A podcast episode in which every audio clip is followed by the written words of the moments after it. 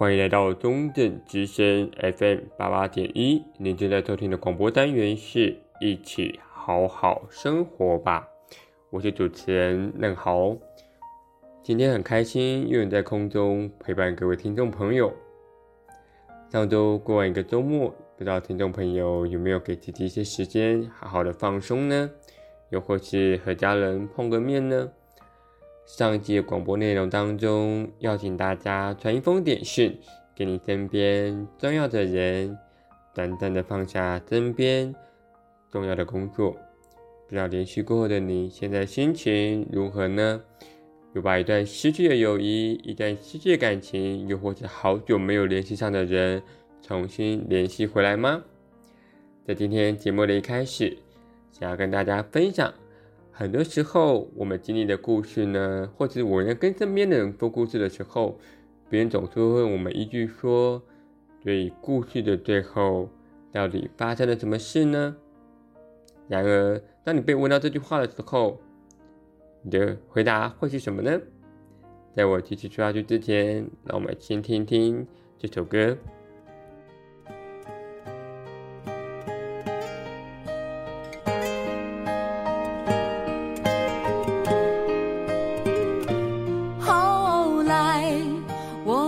算学会了如何去爱可惜你早已远去，消失在人海。后来，终于在眼泪中明白，有些人一旦错过就不再。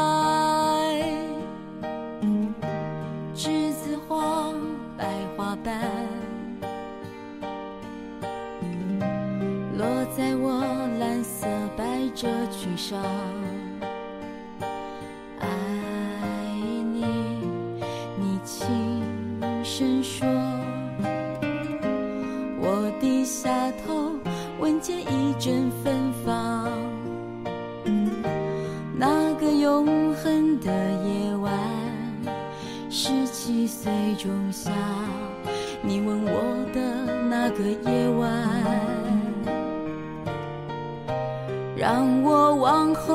时光，每当有感叹，总想起当天的星光。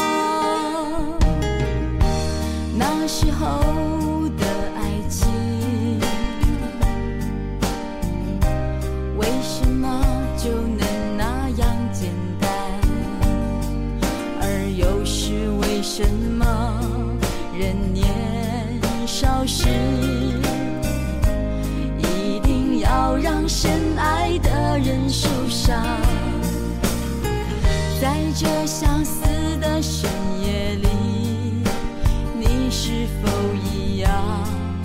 在静静追悔感伤？如果当时我们能不那么倔强，现在也不。那么遗憾，你都如何回忆我？带着笑或是很沉默？这些年来，有没有人能让你不寂寞？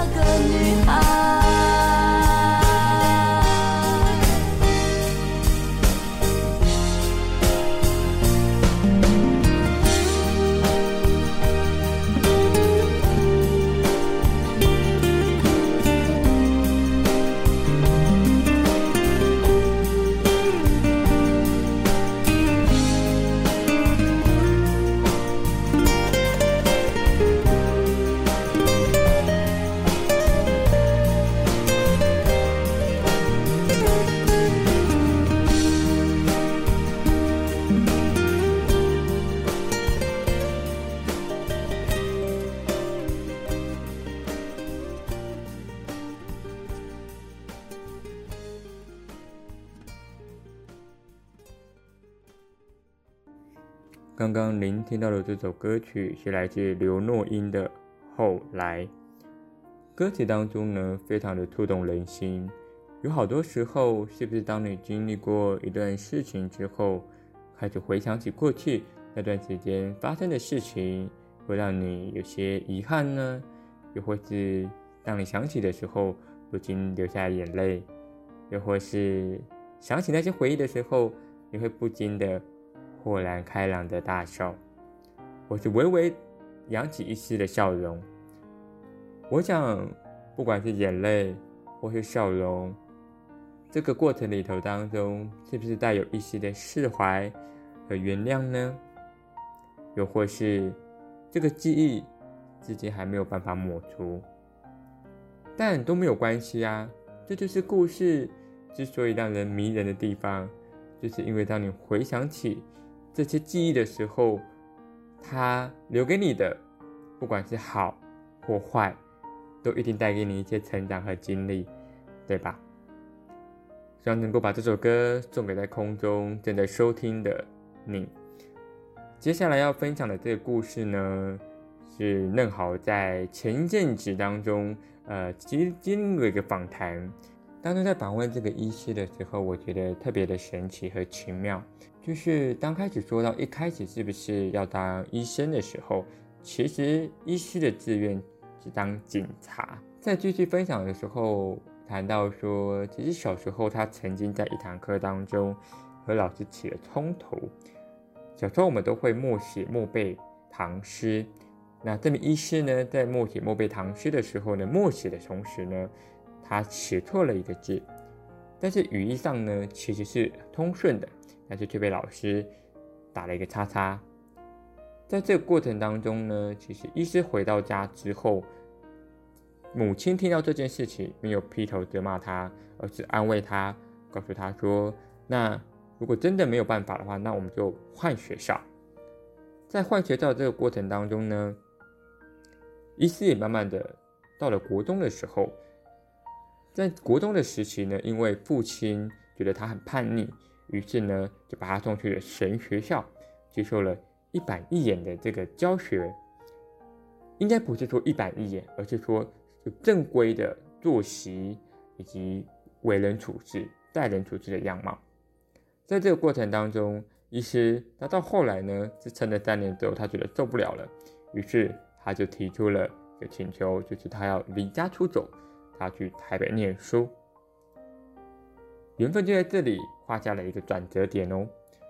去了台北之后呢，他赫然的发现，为什么公车上面都是某位医师的广告或是招牌呢？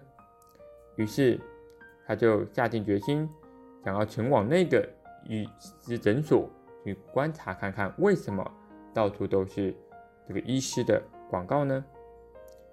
没想到。既然这么神奇，对方愿意让他参观。于是这名医师看了之后就发现，哇，怎么会有一个职业可以帮人家看医生？然后今天想要开门看诊就看诊。今天如果觉得他自己身体不是很舒服，那我就可以关门不看诊。他觉得哇，这是一份太棒的职业了。于是他就选择当医师。缘分很巧妙的是，当他开始呃当医师的时候，因为那个医师的名字其实蛮像女性的。那在这个过程当中里头，啊，当他碰到病患来找他的时候，也发生了一些很有趣的事情。因为呢，有些病患呢误以为他是女医师，就跑来找他看诊，但其实他是个男医师。对，最后呢，病患还是硬着头皮看诊看完了。我觉得这是一个非常有趣的一件事情哦。很多时候，当我们都没有在自己预期的情况下，却还是走了这个故事当中的一个过程。很多时候，原明明不是在你的预料当中，可是故事就这样的发展，这也没有什么不好啊。只是说，人生当中就一定要按照剧本来走呢。有时候多一点突如其来的意外，或是突如其来的惊喜，或是转个弯，或许你人生会突然的豁然开朗。或是不一样哦。在这个过程当中，当我在访谈到最后的时候，其实我非常的感动。就是这名医师他在接受访谈的同时，我觉得他的心是很开朗，而且他非常的愿意跟我分享这么多有关于他自己的个人故事，还有理念。当中，其实，在故事的最后。他提出到了一个很重要的概念，就是当我们总是认为说自己现在身体很好，我们可能就忽略掉了可能要去做健康检查这件事情。但会不会，其实当你以为你身体很好的同时，可以这样的任意的被你滥用，但其实你的身体已经开始在发出一些讯号了呢？他告诉我们，其实。人生有好多事情不是等到你发生了之后才去解决，而是在你的人生当中的每一个过程当中，如果可以的话，你可以试着去检视自己的状态，试着去观察自己的情绪，试着去好好的去静下心来跟自己对话。我想，当你有做到这些事情之后，故事也许就会给你不一样的转折和结局喽。接续要跟听众朋友分享的故事呢，也是嫩豪过去在经历访谈的时候，呃，认识到了这位朋友，也听了他的故事。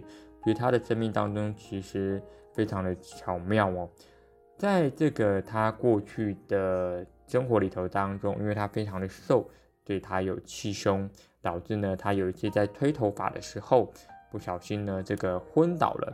那在他昏倒的同时，还好他身旁有亲人，赶紧把他送到了医院进行了就医，才让他从鬼门关前走一遭回来。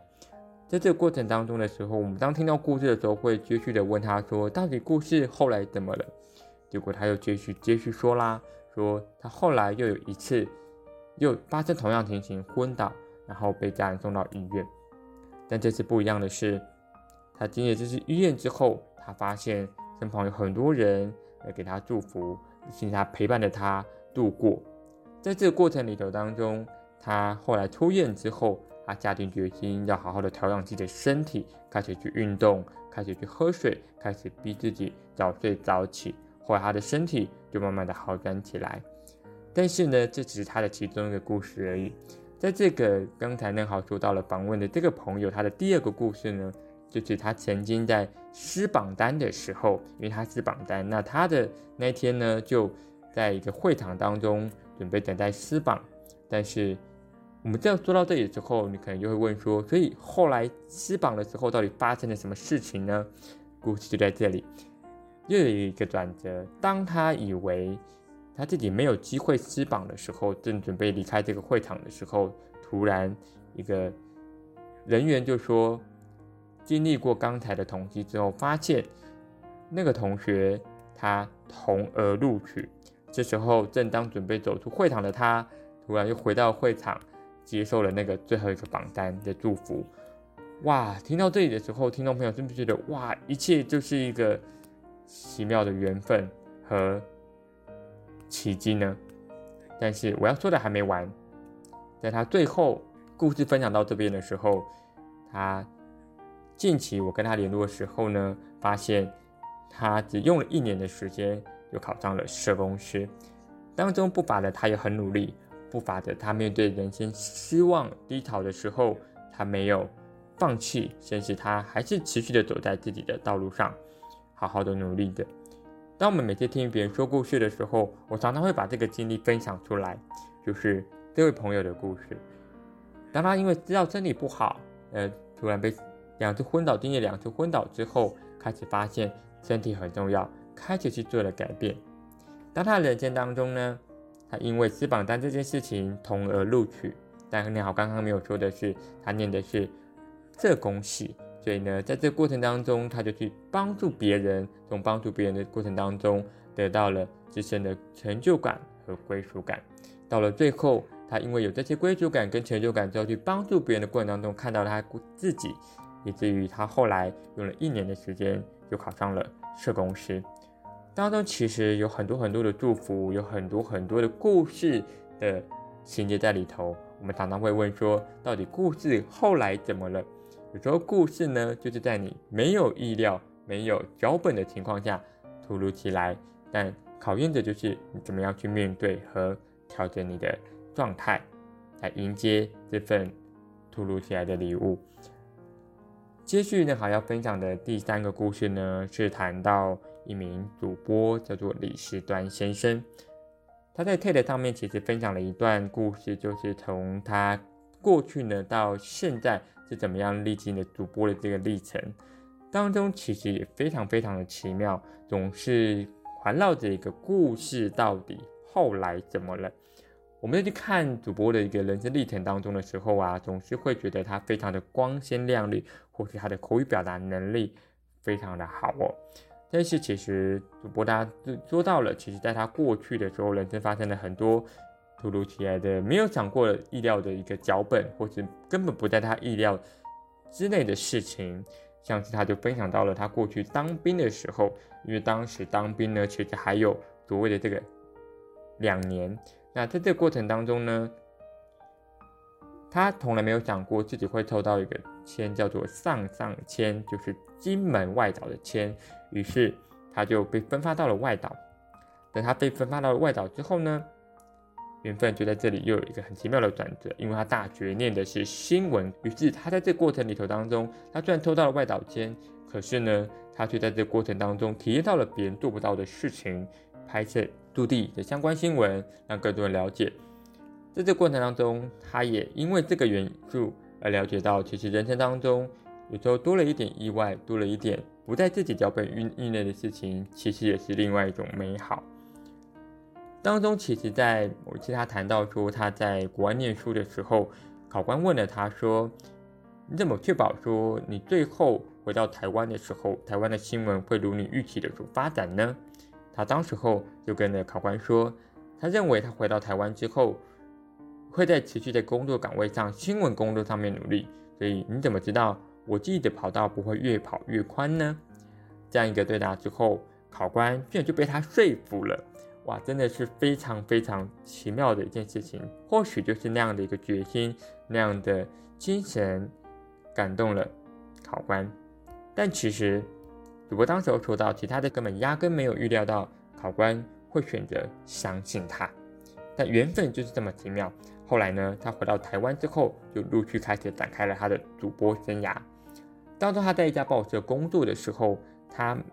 那时候忙到了深夜，他开始写了一个采访关于这个女王领袖的一个故事的时候，他没想到隔天去电视台招考的时候发生什么事情呢？